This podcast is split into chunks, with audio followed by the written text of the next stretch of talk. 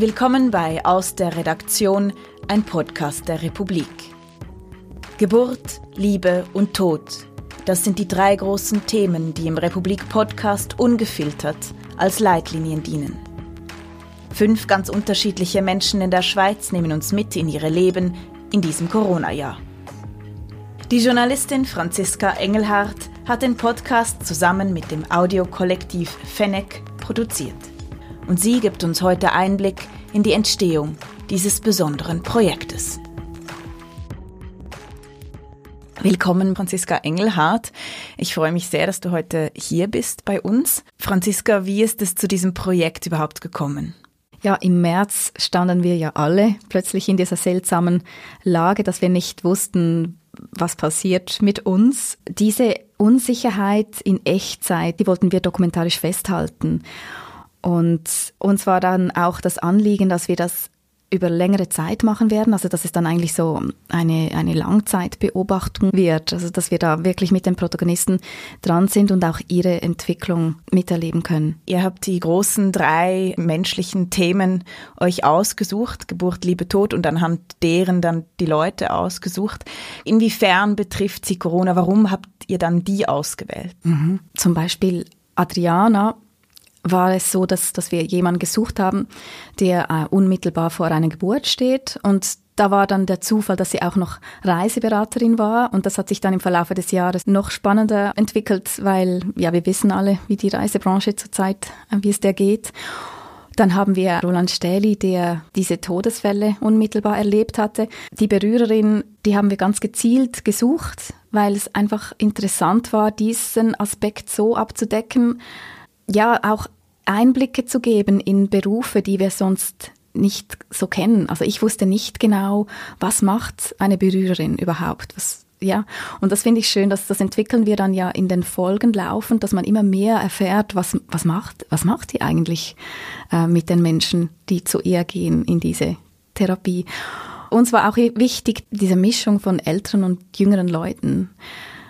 Natürlich auch der Bestatter, der nimmt uns mit in den Kühlraum zu den Leichen, sagt, wie die Situation sich entwickelt. Wir sind da so unmittelbar mit dabei und gleichzeitig sind dann noch so, so Nebenzweige, Nebenaspekte, die, die dann interessant werden, zum Beispiel Polyamorie oder auch ähm, die ältere Hebamme, die eigentlich nicht mehr arbeiten sollte, so wenn sie vernünftig wäre und auf das BA gehören würde und es dann trotzdem tut, aber da, da passiert dann bei ihr ganz viel. Also alle alle Protagonisten, Protagonistinnen entwickeln sich im, im Verlauf dieses Jahres natürlich. Corona ist eigentlich nur der Aufhänger. Es ist wie ein Fenster in, in verschiedene Leben, ähm, die gestreift werden von dieser Pandemie. Es geht am Schluss eigentlich gar nicht nur um Corona. Das war für uns eigentlich auch ein bisschen ein Glück, dass die Leute so offen waren, bei diesem Projekt mitzumachen, weil ich glaube, in einem normalen Jahr hätten die nicht einfach so zugesagt.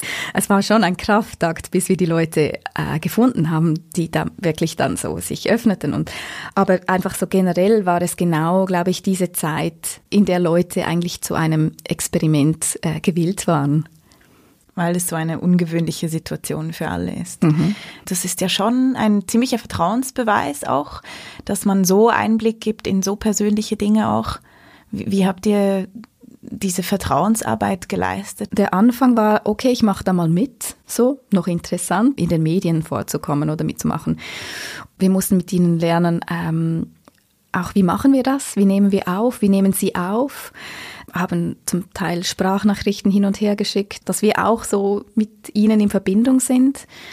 Das Vertrauen ist auch gestiegen im Laufe des, des ganzen Jahres. Also das ist auch diese, ja, die Stärke am Projekt, dass wir das ganze Jahr dran sind und dass, ja, wir haben uns wie irgendwie richtig kennengelernt, gegenseitig. Wie ist das Material grundsätzlich zusammengekommen? Ist das alles über Sprachnachrichten gelaufen, über WhatsApp oder also so haben wir meist angefangen, aber dann umgestellt auf, ähm, auf Apps, auf speziellere Apps zum Aufnehmen, weil die Qualität schon besser ist. Und, und diese Apps, die mussten wir dann zum Teil, ja, da mussten wir ein bisschen unterstützen, aber dann lief das dann plötzlich und, und gegen Ende immer besser und immer runder und ähm, ja, man hatte, oder wir hatten auch das Gefühl, die ProtagonistInnen, die, die haben auch immer mehr Vertrauen in, in das, was sie erzählen wollen, auch so Vertrauen ähm, und auch Lust aufzunehmen. Also es war schon schön zu sehen. Am Anfang war schon noch mehr so ähm, Regie und, und dann gegen Ende mussten wir uns eher noch, also mussten wir ihnen noch ein bisschen mehr sagen, was ist noch relevant, wo, an welchen Strängen sind wir jetzt noch dran, Orientierung geben. Also es gab schon auch Momente so durch den Sommer, wo alle gedacht haben, jetzt ist es überstanden, dann ist es schwierig, so, ah, und, und dann war es auch für uns ja eine große Herausforderung, wie gehen wir jetzt weiter? Was, was passiert noch? Ist es jetzt vorbei? Und dann war dann auch das Aufnehmen nicht mehr ganz so einfach, so wo, was wollen wir überhaupt noch hören, dass es nicht zu banal wird auch alles. Wie viel Material ist insgesamt zusammengekommen? Ich sag mal, es geht gegen 100 Stunden. Also eine ziemliche Arbeit. Die hast du aber nicht alleine geleistet, oder? Du arbeitest mit äh, anderen zusammen oder hast zusammengearbeitet für dieses Projekt? Ja, auf jeden Fall. Das, ähm, ich glaube, das hätte ich nicht geschafft. Also wir haben uns aufgeteilt, auch die Protagonistinnen aufgeteilt. Und ähm, zwar sind das äh, zwei weitere Journalistinnen aus dem Kollektiv Fennec. Das ist ein loser Zusammenschluss äh, von ein paar audioaffinen Menschen. Und wir haben alle das gleiche Ziel, äh, hochwertige Audiodokus zu produzieren. Und ja, bei den zwei weiteren Journalistinnen aus arbeitsrechtlichen Gründen können wir die Namen leider nicht veröffentlichen. Jetzt seid ihr nicht nur drei Journalistinnen, die daran gearbeitet haben, sondern da gibt's auch noch Musik. Die wurde exklusiv für den Podcast äh, komponiert. Wer hat das gemacht? Ja, das ist Daniel Hobby, das ist ein Musiker, der hat auch eine Band, The Legendary Lightness. Und äh, ja, das war schon auch ein, ein Glücksfall, dass wir mit ihm zusammenarbeiten konnten. Also habe ich dann spätestens gesehen, als, als ich im Studio war. Also das ist äh, unglaublich. Das ist so ein richtiger Musiktempel. Ja, Kontrabass steht rum. Ja, er spielt Klarinette, Gitarre, Klavier, hat eine Melodika, Kalimba, einfach alles. Und es war für uns unheimlich wichtig, also dieses Projekt, das so zu gestalten, ohne Moderation. Wir haben das absichtlich geplant. Wir wollten nicht, dass jemand von einer so irgendwie allwissenden Stimme irgendwas erzählt, sondern das viel mehr äh, verfließen lassen mit Musik. Die Musik sollte eigentlich so richtig Orientierung geben.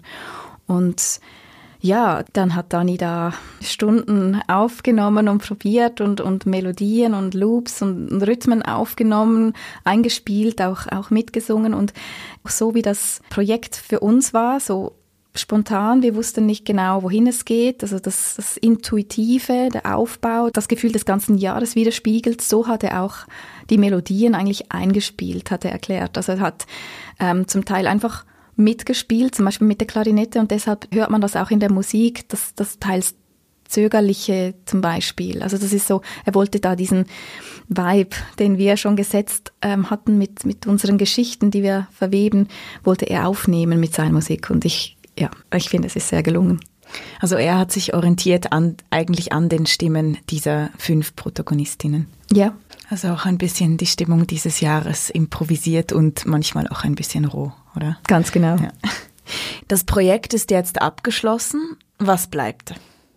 Jeder von ihnen hat ähm, eine, eine Entwicklung durchgemacht. Trotzdem blieb so bei allen eine, eine Positivität hängen, weil sie gelernt hatten, auf die Details zu schauen, welche sie in einem normalen Jahr nicht gesehen hätten, so in einem normalen Alltag. Und ich glaube, das ist bei vielen dann auch hängen geblieben, dass die Details im Leben zählen und dieser Blick auf das Essentielle im Leben viel, viel stärker geworden ist.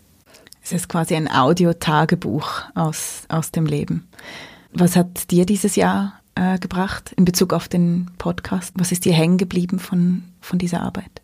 Also so persönlich, dass, dass die Zusammenarbeit mit, mit diesen fünf Menschen, die noch nie etwas für Medien ähm, gemacht ähm, hatten, es hat mich irgendwie fasziniert, dass sie sich uns gegenüber so geöffnet hatten. Das fand ich ähm, extrem schön. Es war uns extrem wichtig, diese intimen Aufnahmen sorgfältig umzugehen. Also, dass wir die Grenze finden zwischen den echten nahen Aufnahmen aber, aber die Leute nicht dabei irgendwie entblößen, zum Beispiel bei der Geburt oder ähm, auch bei der Trauerfeier. Einfach, dass wir da unsere Verantwortung war uns da extrem bewusst und, und was hängen geblieben ist, dass sie uns diese Teilnahme an anderen Leben, das, das fand ich äh, extrem schön. Und übrigens auch die Zusammenarbeit mit meinen Kolleginnen, die hat mir auch sehr viel gebracht. Vielen Dank für diesen Einblick, Franziska Engelhardt, und merci für das spannende Gespräch. Vielen Dank dir, Margret Meyer, und vielen Dank auch der Republik fürs Vertrauen in unser Projekt.